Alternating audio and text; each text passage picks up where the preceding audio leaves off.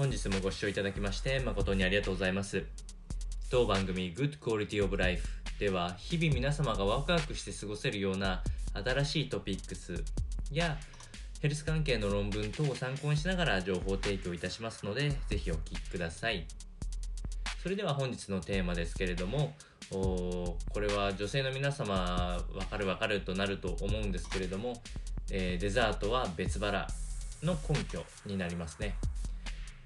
直近ではあやはりあのスイーツ男子といったように、えー男女問わず人気に特になってきている甘味物なんですけれども実は、えっと、このデザート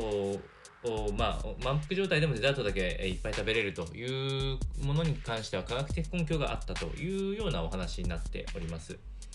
こちらのお話はオーストラリアのディーキン大学のキースト教授が、えー説明している内容を参考にお伝えいたします。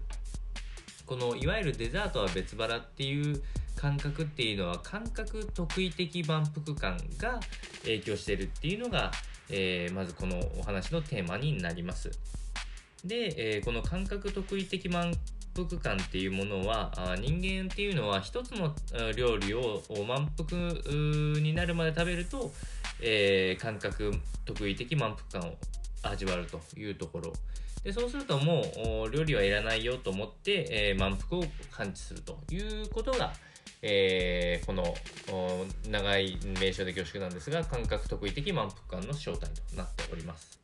えーここに全く別の角度からスイーツの見た目香りともに新たな食欲を想像するような食べ物が、え目に入ってきた時に、え実はあ食欲がまだあ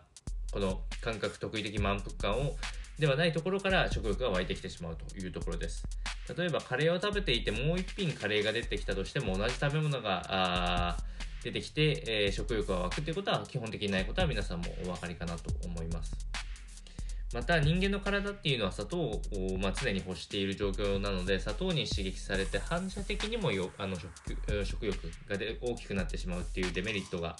ありますのでまあこの体作りとかをやっていく中で、えー甘いものを食べたくなるのはまあ至極当然なことだと思うんですけれども、まあ、まずデザートを見ないっていうことがまあどうしてもこの糖質を抑えるうん甘味物を抑えていくっていうところでは必要になってくるお話かなと思いましたのでお伝えをいたしました。本日の内容は以上となります。この番組の内容が少しでも面白いな気になるなと思っていただいた方はぜひチャンネル登録をよろしくお願いいたします。それではまた次回の放送でお会いしましょう。本日もご視聴いただきまして誠にありがとうございました。